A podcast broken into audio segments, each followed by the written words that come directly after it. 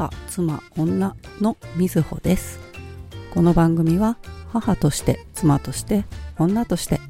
それぞれの目線から見える気になることや疑問をボイスブログとして綴る番組です。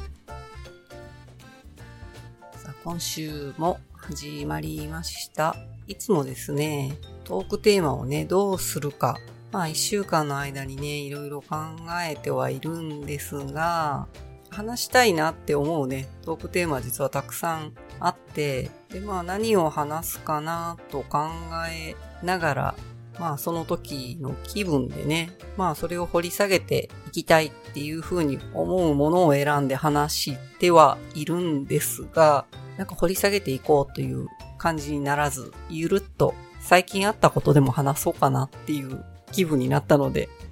えー最近あったこと、気になったことをちょっとお話ししようかなと思います。ちょっとね、今日はね、頭が回ってないので、え話がなかなかまとまらないかもしれないんですけど、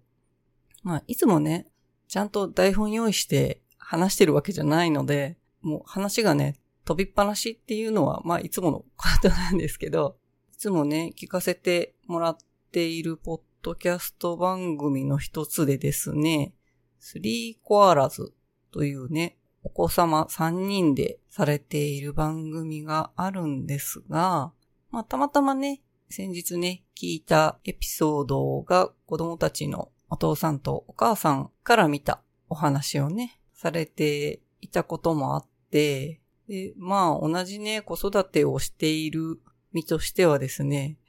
もういろ、いろんなことが想像できるわけですけど、まあそのね、えっと、お父さんとお母さん、お二人、まあ番組の中ではね、親らずっていう形で言われていますけれども、えーその前回エピソード、エピソードの113で、エピソードの中で、すごく気になったことがあって、まあ、ずっとね、話の流れで、自分たちのね、ポッドキャストをのことをね、いろいろお話ししていて、で、子供たちがね、その、フォロワーの数であったり、まあ、リスナーさんの増減ですね、増えたり、減ったりということだとかね、まあそういうお話が出ていたんですけど、その中でですね、途中で、だってヒカキンみたいにお金いっぱいもらいたいからっていう風に、ちゃんとユンユンが言ってたのかな発言をね、聞いたときに、素直でいいなぁと思って聞いてたんですよね。まあ漏れなく我が家の子供たちも同じようなことをね、言ってたことがありました。まあ、最近はね、あんまりヒカキンの番組自体を子供たちが見てないので、あまりね、ヒカキンのことについて聞くことがないんですけど、まあ、私が時々見るくらいなんですけど、なんかヒカキンに憧れる子供たち。まあ、子供ってすごく素直なコメント言うよなって思うんですよね。まあ、うちの子たちも同じようなことを言ってたので、もうここ何年ものヒカキンさんの、えー配信とか見てるとね、やっぱり子供たちから見て、すごくお金を持っていて、自由に何でもできて、というイメージがね、とっても印象が強いだろうなと思うんですよね。まあお金がたくさん欲しいっていう風にね、まあうちの子たちもね、言いますけど、えー、そして楽しそうに自由に見える。まあそういう風な気持ちになる。まあいいんじゃないかなと思うんですけどね。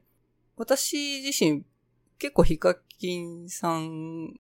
のね、えー、まあ子供がね小さい頃から割と見てたので、10年ぐらい前ですかね、動画として多分見始めたのその頃じゃないかなと思うんですけど、もうその頃ね、まあまあ、あのもう有名にはなっておられましたけど、まあでも、まだ、まあ YouTuber っていうね、存在をやっぱり世に知らしめたというかね、でその頃ね、私ヒカキンさんのブログをね、ちょいちょい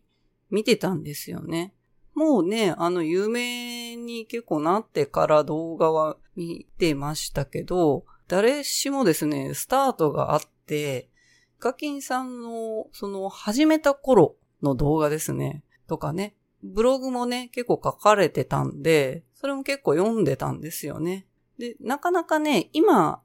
えー、動画配信されてるところからとかだとね、見えないことがね、結構ブログ読むとね、その時のね、気持ちなんか結構伝わってくるものがあって、で、まあ初期のね、本当にあの動画配信を始めた頃の動画なんか見ても、やっぱり何もみんなと変わらないんだけどなって思うんですよね。まあとってもね、それをやりたいっていう気持ちがきっと人一倍と一倍どころじゃない思いはあったと思うんですけどね。すごく強くって、やっぱりそれをずっと継続するっていうことが結果としてね、出てきたということなんだろうと思うんですけど、なんかね、派手に見える部分、やっぱり子供たちも、あの、憧れる部分があって、なんか好きなことして、すごく楽しそうで、で、なんかお金をたくさん持ってて、っていう風にね、まあ動画の配信からだとそういう風にね、見えるんですけど、まあご本人もね、そのブログに書かれてた頃のすごく私も印象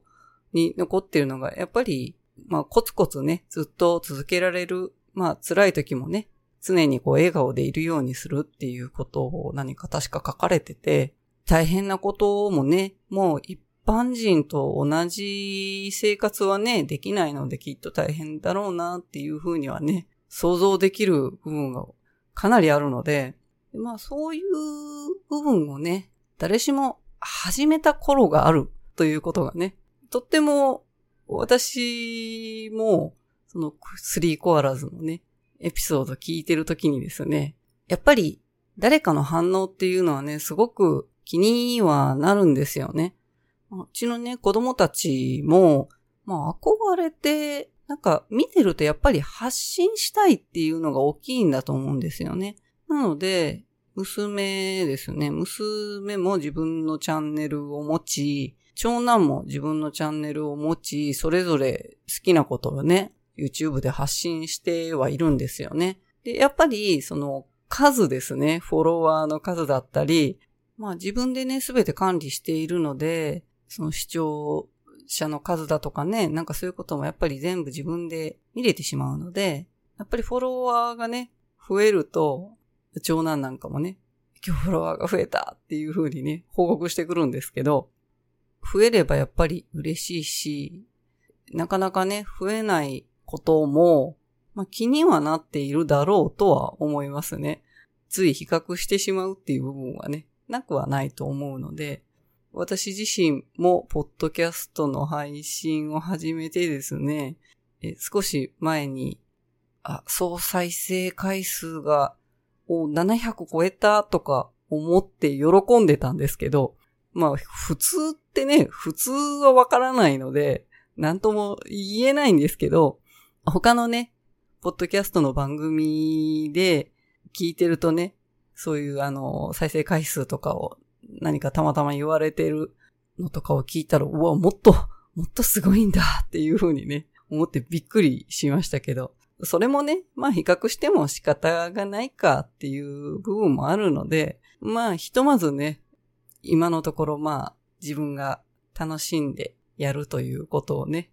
モットーに 配信してますけども、まあそれでも、なんかふとスリーコアラズのね、お話聞いてて思い出したことがあって、まあアーティストとしてね、こう活動し始めて、まあ SNS をね、やっぱり使わないといけない、インスタグラムをね、始めて、投稿ね、し始めて、まあなかなか最初ね、フォロワーもね、増えなくって、で、まあ当たり前なんですよね。それ見てくれる人いないんだもん。なんで それ増えるはずないんですけどね、なかなかね。で、まあやっぱり自分のね、行動する範囲が広がったりとか、いろんな人がね、作品を見てくれたりとか、自分自身のね、行動が変わっていくと同時に、まあ、フォロワーもね、増えたりとかしていってですね、最初ね、もう100人とかになるまでも結構時間かかって、誰が見たいんだろうかと思いながらですね、まあそれでもやっぱりコツコツね、こう続けていくうちに、まあフォロワーもね、増えていってですね、でやっぱり続けていくってことがね、まずね、大事だなって思って、なんだかね、その自分のアーティストとしてのね、活動を始めた時のその、まあ SNS もそうだし、こう自分のね、本当に作品をですね、まあ創作して、まあいろんな場面でね、と見てもらう機会を作るわけですけど、なんか全然機会を作って、新しいね、作品を作って出しました。出しましたけど、なんだか思うほど反応がないとかね。まあ、そういうことは多々あるわけですよね。まあ私自身まだね、そういう創作活動をして、まあ見ていただくね、機会を作ってっていうことが、まあまだまだ少ないんですけど、こう同じようにね、えー、作家として、まあ絵を描かれてたりだとか、立体の作品を作られてたりだとか、まあまあいろんなね、創作活動をされてる方がおられますけど、えそういう方たちのね、お話をね、いつも聞いてて、すごく私自身が感じることがあって、まあ、例えばその、一つの作品をね、作りました。この展示に合わせて新しいものを発表します。で、結構その一回でもう次に出されなかったりだとか、するんですよね。で、例えば、その一回でどれだけの人がその作品を見たであろうかと思うんですよね、私はね。で、まあ、それは知名度がものすごいある人ならまだしも、まあ、自分自身を考えても、例えば新しい作品を作りました。で、最初にそれを発表した時に、一体何人の人がその作品を見たか。で例えば100人だったと。100人見て、あ、なんだかあんまり興味持たれなかったんだなとか、まあそういう風に見ることもできるんですけど、なんか興味を持つ持たないって、まあ創作活動しててね、思うことはですね、本当に、まあどんなね、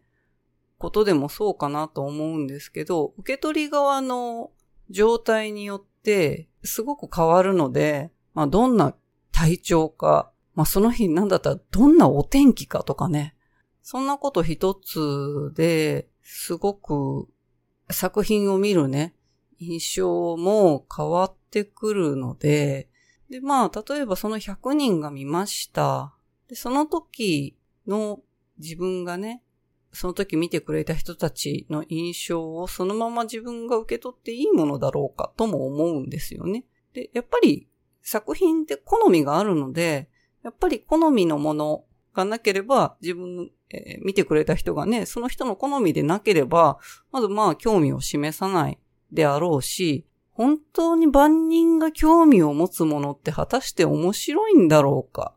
とも思うんですよね。で、まあそれってね、まあポッドキャストも、まあ同じかなと思うんですけど、まあメディアの媒体としてはね、万人が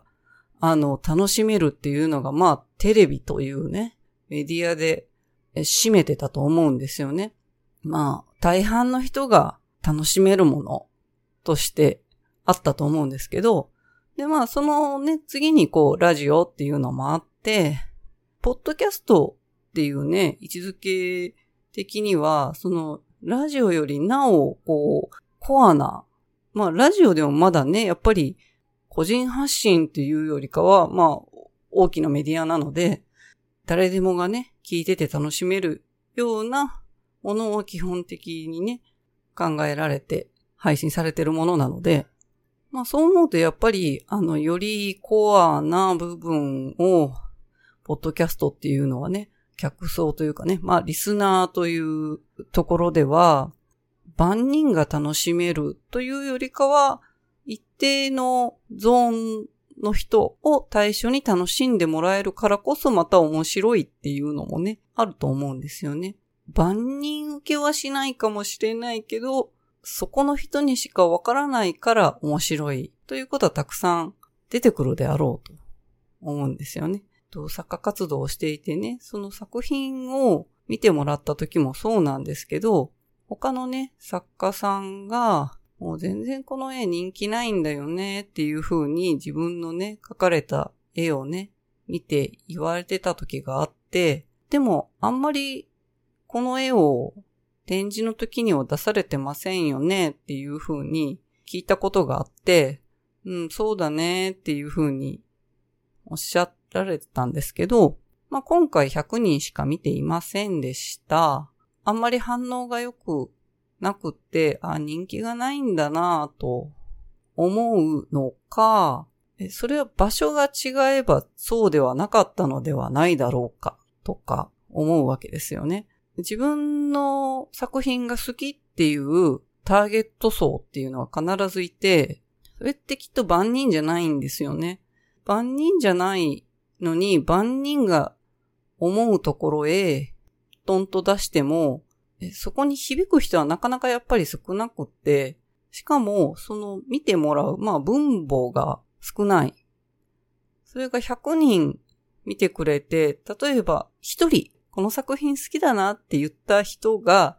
いたとしたらですね、まあ1000人いたら、10人自分の作品をあ、好きだなって思う人がいるのかもしれないと。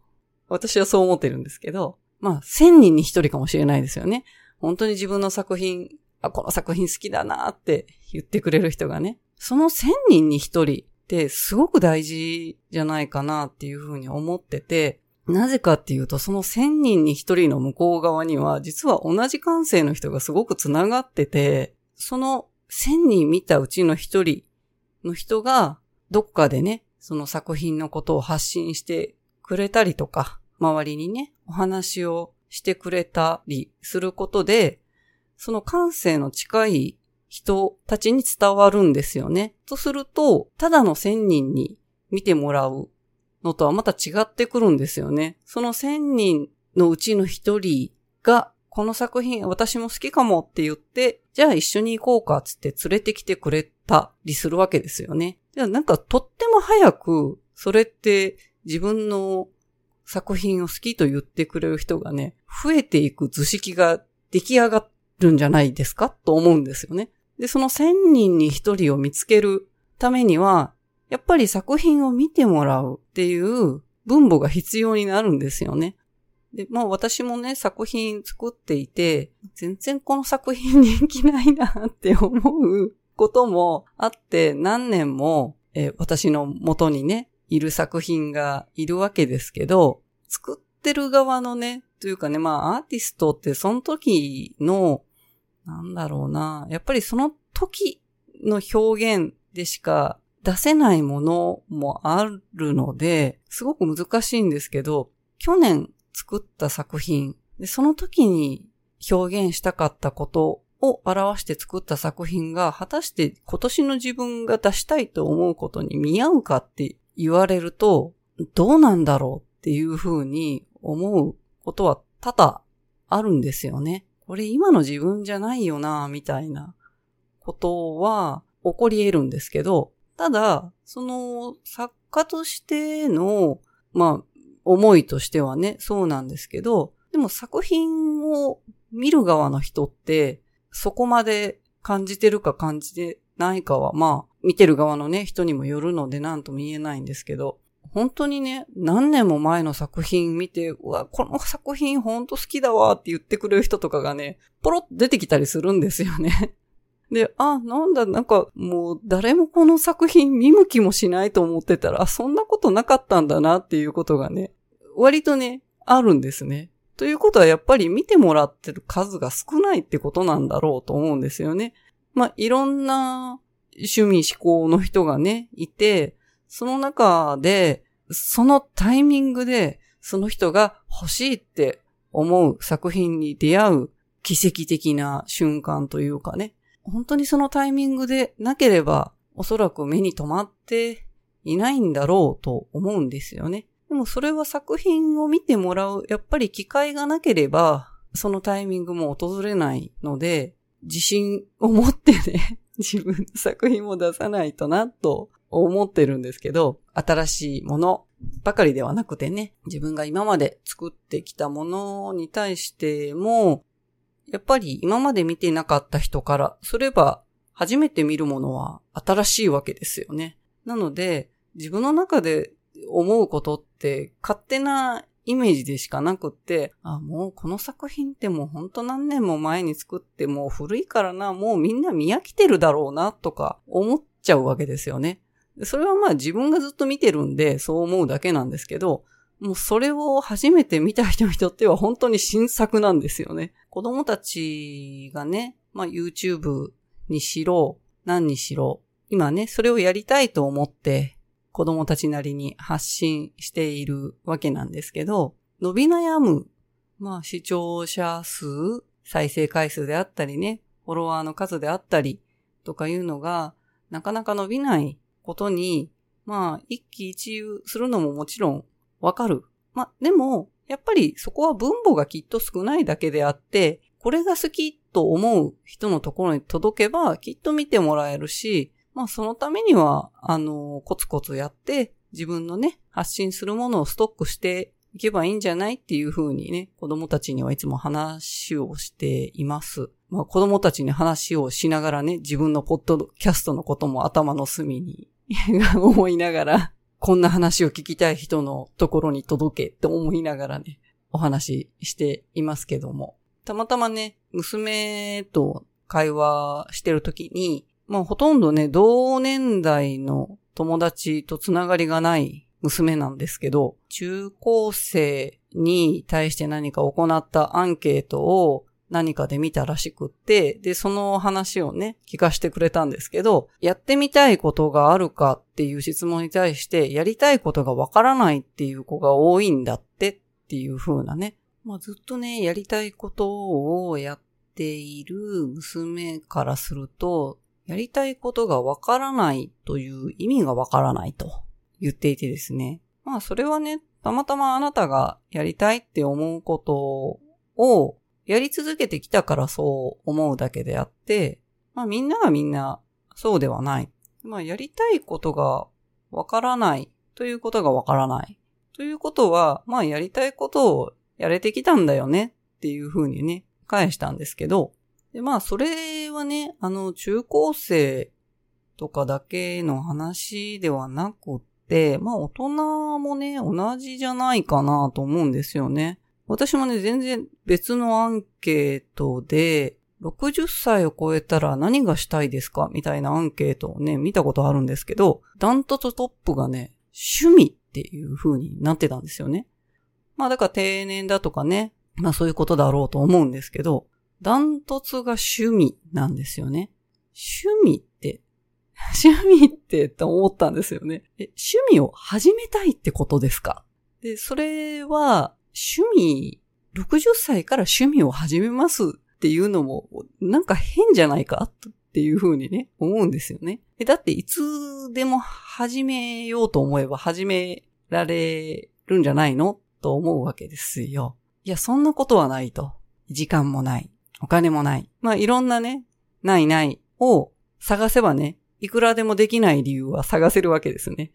で、結果、まあ、じゃあ60になってから自分の趣味をやり始めようっていう風にね、なるんだろうなっていう、思うんですけど、それってでも、本当に60になったら、やるかなやらないんじゃないかな ?60 になってから、まず趣味を探すんですね。探す探せるか？探せるかな？で、そもそも自分が、まあその中高生が何をしたいかがわ、わからない。まあそのわからないってやっぱり大人がわからないから子供もわかるわけないわなっていうふうに私は思ってて、何がしたいかわからない。そんなに難しいこと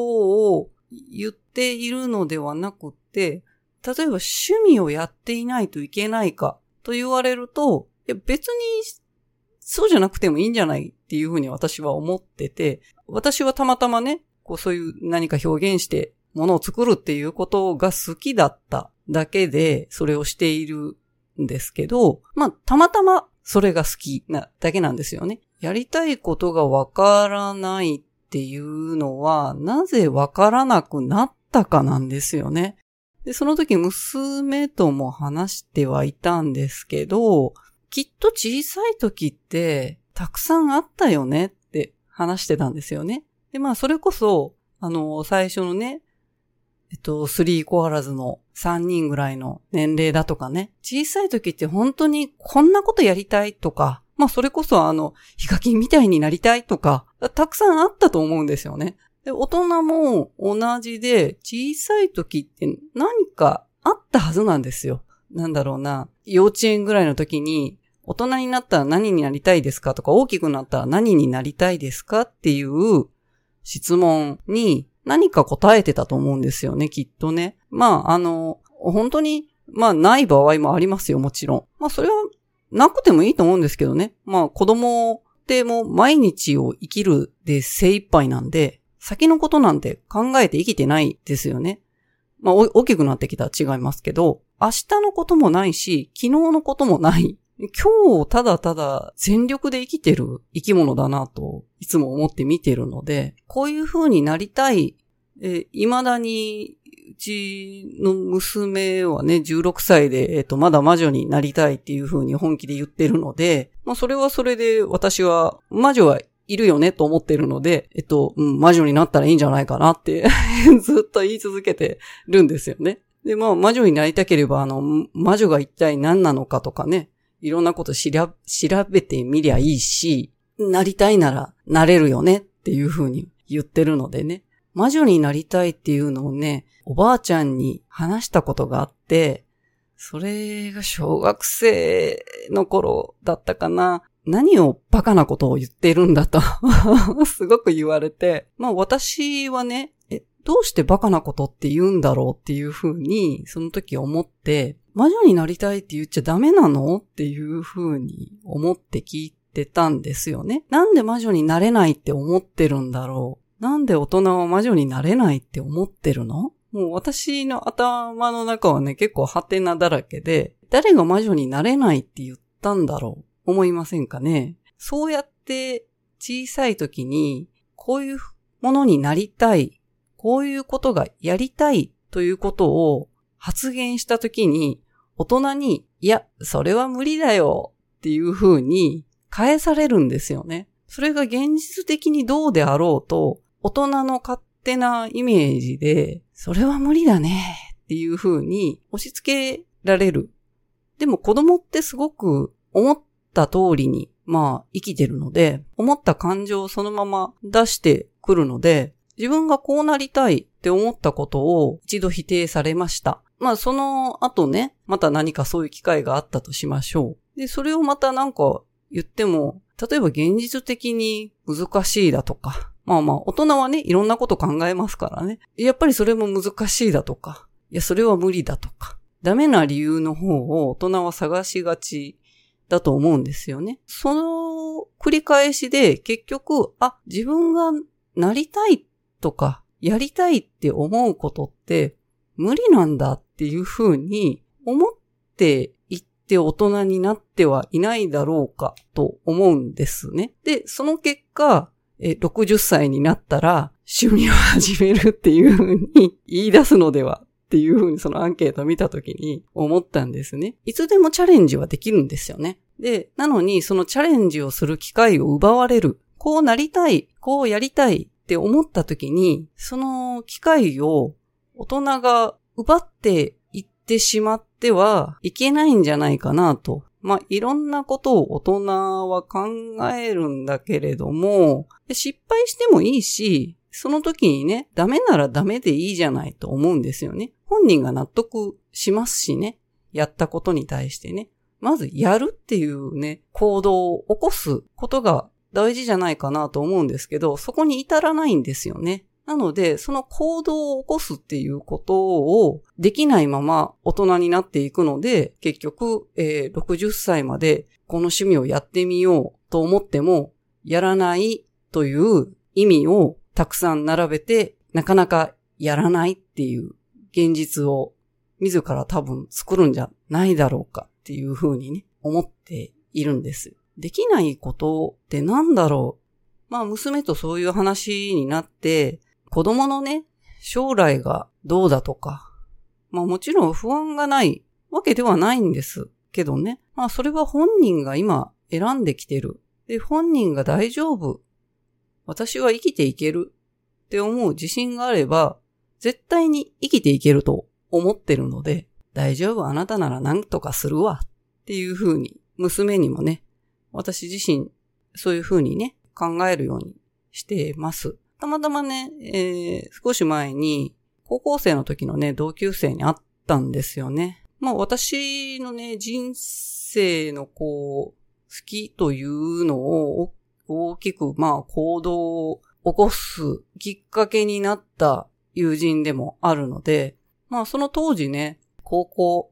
2年生の時にね、友達になった子なんですけど、高2なんでね、まあゆるゆるしてますよね。1年生の緊張感はないし、で、3年生のね、こう、こうその先の進路のことも考えてないし、で、まあ、いつもね、こう、将来どんなことがしたいかっていうのをね、よく話してて、でもその時、私の友人はね、服飾関係の仕事に就きたいんだ。まあ、まず、その、そういう服飾関係の専門学校に行くということはもうすでに決めていて、で、あ、そうなんだっていうふうに、いつもね、話をしてて、で、私自身も芸術系の学校に行くか、家がね、土木関係の仕事をね、親がしていたので、いつもね、図面なんかをね、家で広げられてるのをね、よく見てて、でこういうのを描ける人になりたいって思ってたんですよね。漠然と。なので、こう、設計士になりたいっていうふうにね、最初は思ってました。まあ、設計する人から、インテリアを考える人っていうところに、たどり着き、えー、まあね、そもそもそうインテリアとかもね、好きだったので、でまあ私も、まあ、芸術系の学校にも行きたいなと思いつつも、えー、そこはもう現実的なものをいろいろね、考えていった結果、私も専門学校に行くことになったんですけど、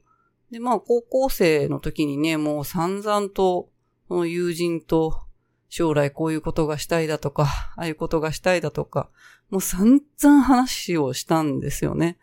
で、まあ当時そういうことを話せるえ友達がいたっていうのは私今振り返ってもとっても幸せなことだったなっていうふうに思うんですよね。こういうことがしたいっていうのが、お二人ともが、まあ同じ熱量があったということだと思うんですけどね。で、まあ現在ね、えー、どうなったかっていうのはね、あの、まあお互い、えー、専門学校出て、えー、そこから就職し、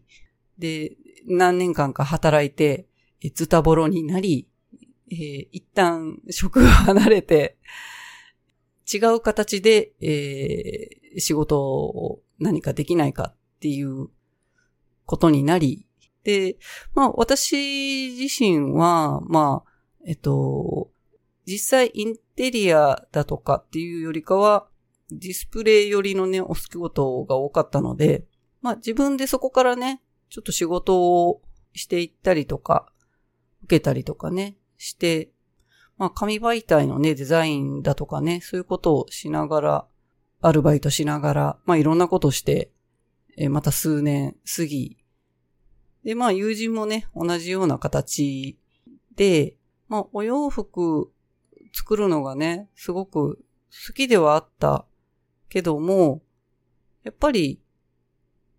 世の中が求めるものと自分が作りたいものの差がすごくしんどくて、で、まあ今はね、えっと、自分のためにお洋服を作っている、過ごしている友人なんですけど、私はね、急にあの、ステンドグラスとかを始めたので、で、まあ、そのステンドグラスをね、そもそも始めるきっかけになったのも、まあ、高校卒業してからそんなにね、あの、それぞれの専門学校に行き、専門学校でもうね、お友達ができても、すごい忙しい日々を過ごして、そのまま就職してまた忙しくって、ほとんど会ってなかったんですけど、お互いが仕事を辞めて、で、ちょっと落ち着いた頃にね、あの、また会うようになって、なんか何かしようかって言った時に、あの、じゃあ、自分たちで作ったものを販売しよう、してみようかっていう風になったんですよね。まあその時に、私自身何かものを作っていたわけではなかったので、あ、じゃあ私も何か作ろうかなと。で、それまでは、あの、ホームページをね、作ったりだとか、あの、その紙媒体のね、印刷物のデザインしたりとか、まあそういうことしていたんだけども、私も何か作りたいなということになって、じゃ何しようかなってなった時にステンドグラスをやりたいなと思ったんですよね。この間その友人に会った時に、ずっと聞いたことがなかったわって言われて、なぜステンドグラスを始めたのかっていうことをね、聞いたことなかったって言ってて。で、あ、そうだったっけなっていう。その高校生の時にこういうことがやりたいなっていうことを二人で散々話をしていたけども、そこに別にステンドグラスを作りたいなんて言ってなかったよねっていうふうに言われて、まあ言ってない言ってない。その時そんなことを1ミリも思ってなかったから、なかったよって言ってて。で、まあ、たまたまね、えっと、その、なぜそれになったかっていう話をね、まあ、それは今作家活動をしていても、聞かれることなんですけど、え、ステンドグラスのそういうエピソードあった？っていうふうに言われて、うん、ないよって 言ってたんですよね。いや、そんな感動的なエピソードないわって言ってて。あの、たまたまね、彼女が自分のね、古い写真を整理していたら、海外旅行行った時にステンドグラスの建物写ってる写真がね、たくさん出てきて、なんかふとそういう風に思い出してさ、っていう風に聞かれたんですけど、なんかそういうのあったっけ？って言われて、うんうんって別にどこかでステンドグラスを見て、感動してとか、ステンドグラスを始めるに至りましたっていう感動的なお話はございませんっていうふうに 話したんですけど、で、まあそもそもね、始めるきっかけはもう学生の頃からね、あの、ステンドグラスがもっと身近で販売されてたので、でそこをいつ、いつもこう、前を通っては、へえ、ステンドグラスかっていうふうに思って見てたんですよね。あの、東急ハンズだとかね、えー、ロフトだとかね、昔はね、扱いがあったのでね、取り扱いされてたものだったので、で、まあ学生の時にね、資材なんかを調達しに行く時によく行ってたので、まあいつも見ては、へーって思ってたんですよね。で、まあ感覚的には、まあ東急ハンズとか、ロフトとかにあるぐらいだから、あ、作れるんだっていう感覚だったんですよね。ここに売ってるってことは、作れんだよねって 思ってたんですよね。学生をね、まあ卒業して、えっと、お勤めにしてた頃だとか、それを終えてからだとかもいつも眺めてて、で、まあ置いてあるね、ガラスなんか見てて、うわ、すごく綺麗だなーっていうふうに思っては見てて、まあそれよりも、すごくステンドグラスってなんか道具がいっぱいいるんだっていうふうなことに目がいってて、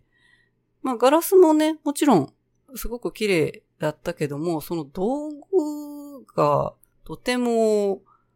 新鮮で、あ、こんな道具も使うんだ、あ、こんな道具も使うんだっていうふうに見ながらステンドグラスの作り方っていうのをそこでね、えっと、本をね、置いてあるのをね、パラパラパラっと読んでると、あ、なんか楽しそうだなーっていう風に思ってて、で、なんか作れんじゃねえみたいな。もうすぐね、できんじゃねえみたいに思っちゃうんでね。で、まあまあ、そこから、あの、じゃあ私も何か始めようかなってなった時に、あ、じゃあステンドグラスやってみるわって言って始めた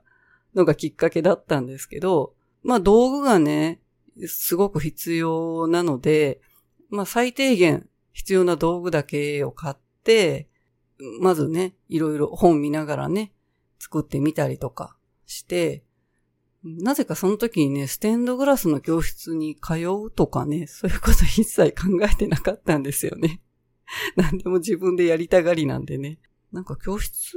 に多分馴染みがなかったのかな。自分の生活してる場所でそういうステンドグラスの教室とかを見たことがなかったから、なんか教室に行って習うもんだっていう感覚がまずなかったんですよね。で、後々ね、あ、ステンドグラスって、あ、教室に行って習うものなのかっていうのを その後ね、知っていくんですけど、結局、興味だけでね、始めて、独学で今までやってきてるんですけど、ですごくね、まあ独学でやってきてるので、いいのかなとかね、すごく不安にね、なったりしたこともあったんですけど、たまたま私の作ったものを持って、そういうステンドグラスを教室とかをね、されてる、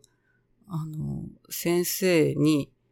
知り合いの方がたまたま私のものを見せたことがあった。こういうものを作ってる人がいるんですけどっていうのをね、知り合いの人がね、たまたまよく見せたなと思うんですけど、あの、見せたときに、その技術的なところでですね、すごく褒めてくれたらしくって、それはね、ちょっと自信にはなりましたけどね、自分で試行錯誤しながらそこまでは、だにしても、その、実際にされてるね、方からの評価というかね、そういうことを聞くことがなかったので、思いもよらない形でね、そういうことを聞くことができた時があったんですけど、同級生のね、友人と、まあ、話をね、していて、自分たちのその高校の3年間、何だったんだろうな、みたいなことをね、話していたんですよね。まあ、それは私の娘が、高校、まあ、なんならまあ、中学、高校と行かずにね、過ごしているわけですけど、その自分のやりたいと思うことを、その3年間、たとえ3年間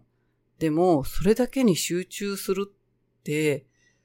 すごいことだよねっていうふうに友人がね、言ってて、まあ、それは、それが全て良いという話でもないとは思うんですけど、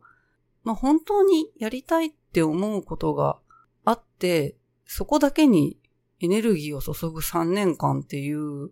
のは、それはまあ大きな意味があるよねっていうふうに話しました。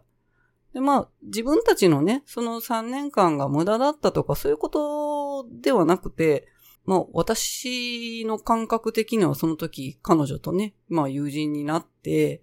そういう自分たちがやりたいって思うことを話せたとか、その共有できたっていう時間はかなり貴重だったし、逆に今私の娘にはそういうタイミングがない。とも言えるので、まあ何が良くて何が悪いかという話ではないとは思うんですけどね、どういう経験がね、その時できるかっていうことかなとは思うのでね。まあ、お互いね、その、やりたい、まあ、私のやりたいこと、まあ、結果的に、まあ、じゃあ何がやりたかったのかっていうとね、あの、インテリアデザインの方に行って、そのまま仕事を続けてるわけでもなく、結局、あの、お互い、まあ友人とね、私、お互いが専門学校行ってた時とは全く違う形のことをしている。まあでも実際専門学校に当時行ってた同級生とかで、本当にその時、まあ入学ね、した時の思いを実現した、形にした子というのは、本当に数人かなと思いますね。まあ、えー、大きな範囲で言うとね、そこに携わる仕事をしている子はもちろん、あのー、いますけど、当初自分が思っていた形を形にした、思っていた職業としての、そのまま、それを職業にしたという人は本当に少ないかなと思いますね。で、まあそれがね、まあ無駄だったとかそういう話ではなくて、まあ私自身は今、そこの学校に行ってて経験したことも今生きてるので、まあ良かったかなとは思うんですけどね。まあ親にはね、あの、学費もね、出してもらって言ってたので、ちょっと申し訳ないなと思うところはありますけどね。まあそこもあっての今の自分なので、自分がその頃やりたいって思ってたことを案外実現化はされていて、学生の頃にね、その、まあ専門学校行ってた頃とか、まあ高校生の頃もそうなんですけど、人が集まる場所を提供したいだとか、まあデザインしたいとか、そういうことをすごく思っていて、自分的には、そのアトリエをね、あの、していた時に、すごくそういう場所づくりにちょっと携われることができたので、あの自分だけの力ではなくって、間接的にという形にはなったけれども、そういう人が集まる場所づくりっていうことに、あ、携われたと思って、あ、これって私夢叶えてるなっていうふうに、ここ数年ね、そういうことがたくさんあって、あ、あの時こういうふうに思ってたことできてるなっていうことが結構たくさんあるんですよね。それはね、後にならないと結構わからないなと思うんですけど、まあ当初自分がやりたいと思ってた仕事と離れて、結局はその自分自身を表現する、あの、芸術系のね、大学に行くことを諦めたんですけど、結局そういうことがしたかったんだろうなと今は思ってます。小学校ぐらいの時はね、絵描きさんになりたいって思ってたので、で、じゃあ絵描きさんになりたいって思うほどね、絵が上手いかって言ったら全然そういう ものではないんですけど、あの、なんか創作することそのものをずっと好きだったので、で、まあ今、とりあえず自分が創作するものを、自分がね、あの、生み出すものというかね、自分を表現するための一つとしてステンドグラスというものがぴったり今のところハマってるっていうね、ことだけなので、多分ね、絵を描くことも好きなんですけど、絵を描くことより、何かこう、物体として作っていく方がね、あの、向いてるみたいで、そっちの方がとっても楽しいのでね、多分、絵を描くということは多分当面しないだろうとは思うんですけどね。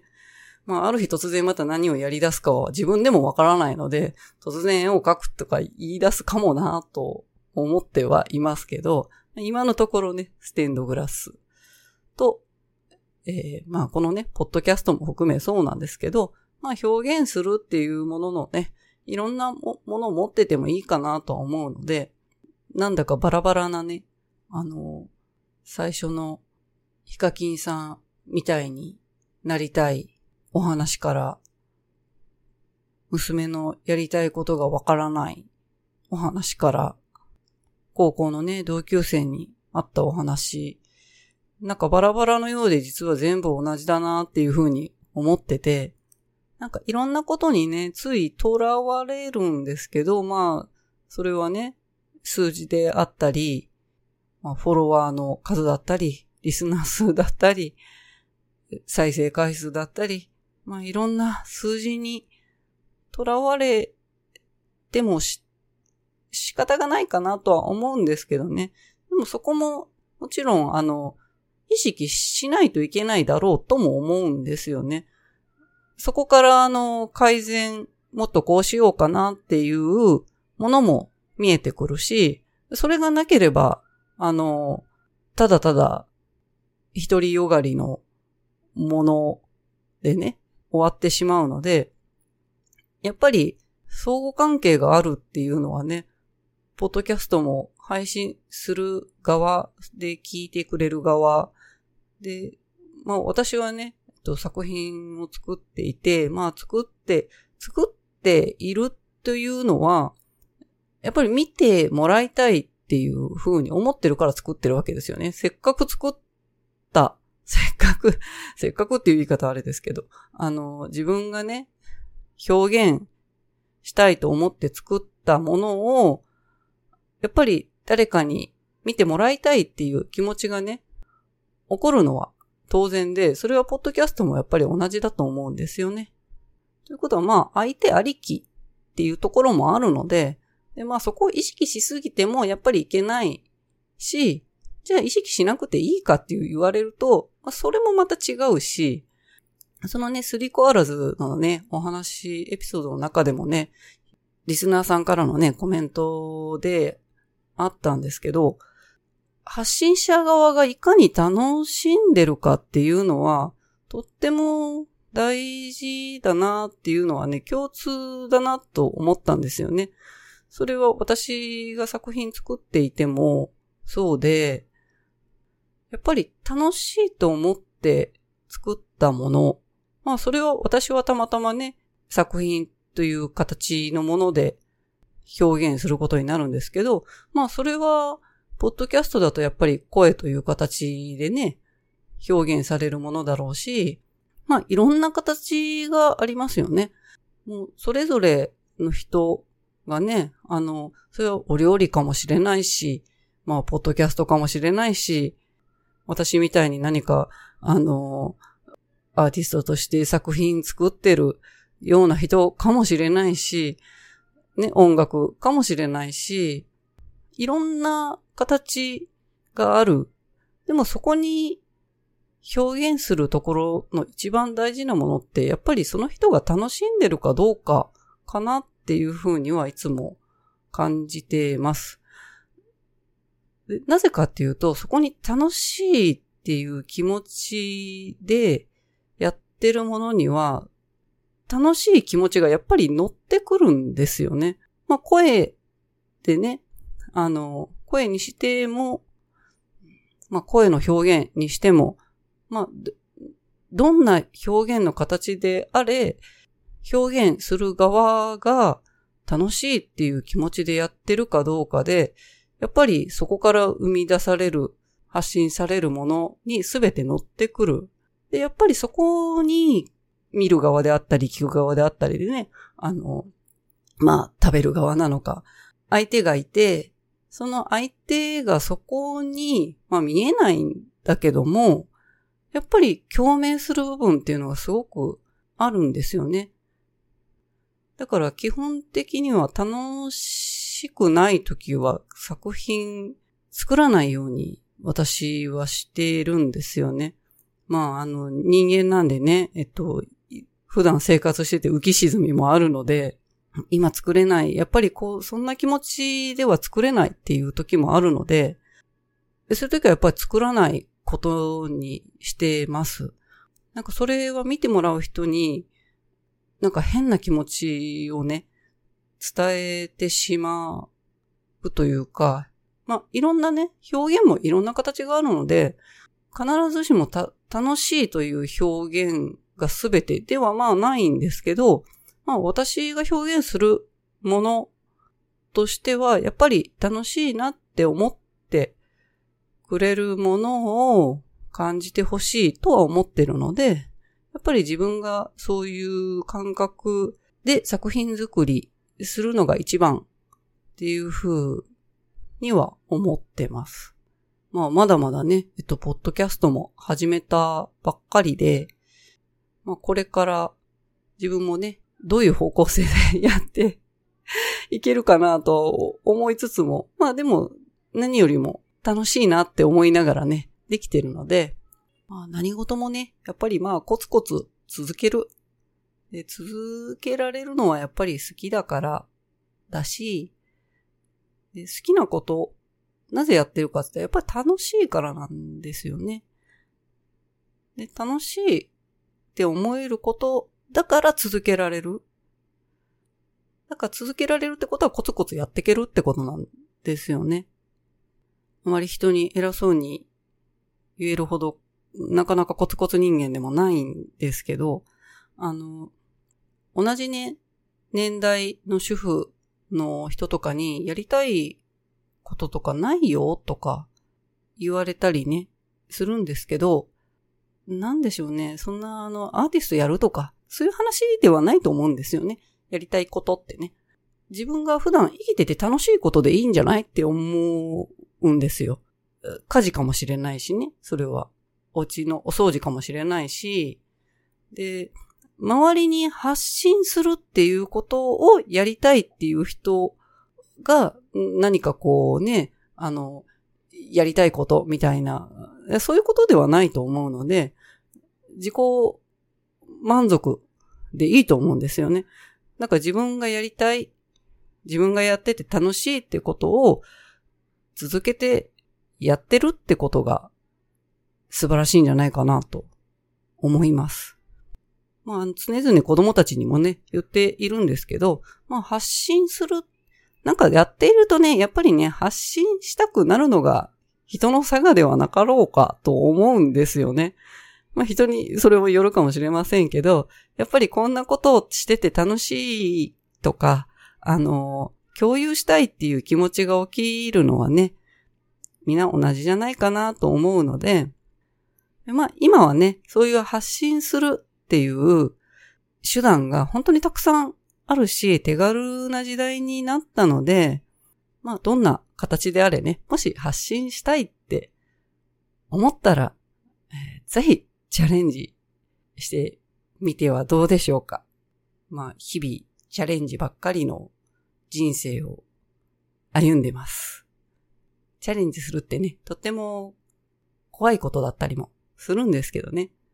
えなぜ怖いか、楽しいからですよ。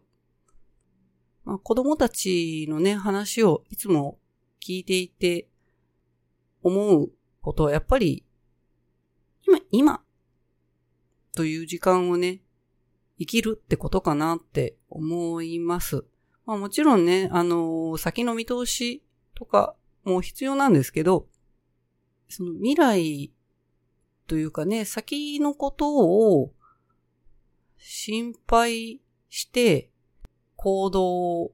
を制限するのではなくて、今やりたいことを今やっていけば明日になるし、明日またそれを繰り返せば、いつかそれって未来になってるじゃないですか？と思っているので、皆さんも、えー、今日一日を今っていう時間をね、やりたいってこと思う、やりたいと思うことがわからないとか、やりたいことができないとか、思った時は、今っていうこの瞬間生きてみてはいかがでしょうか？まあ、そんな風に考えて生きてみるのもいいんじゃないかなと思います。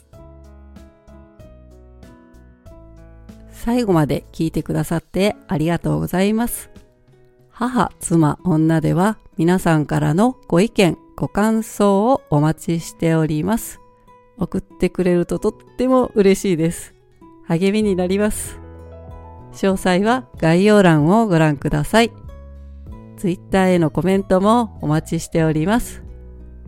それではご機嫌な一週間をお過ごしください。さようなら。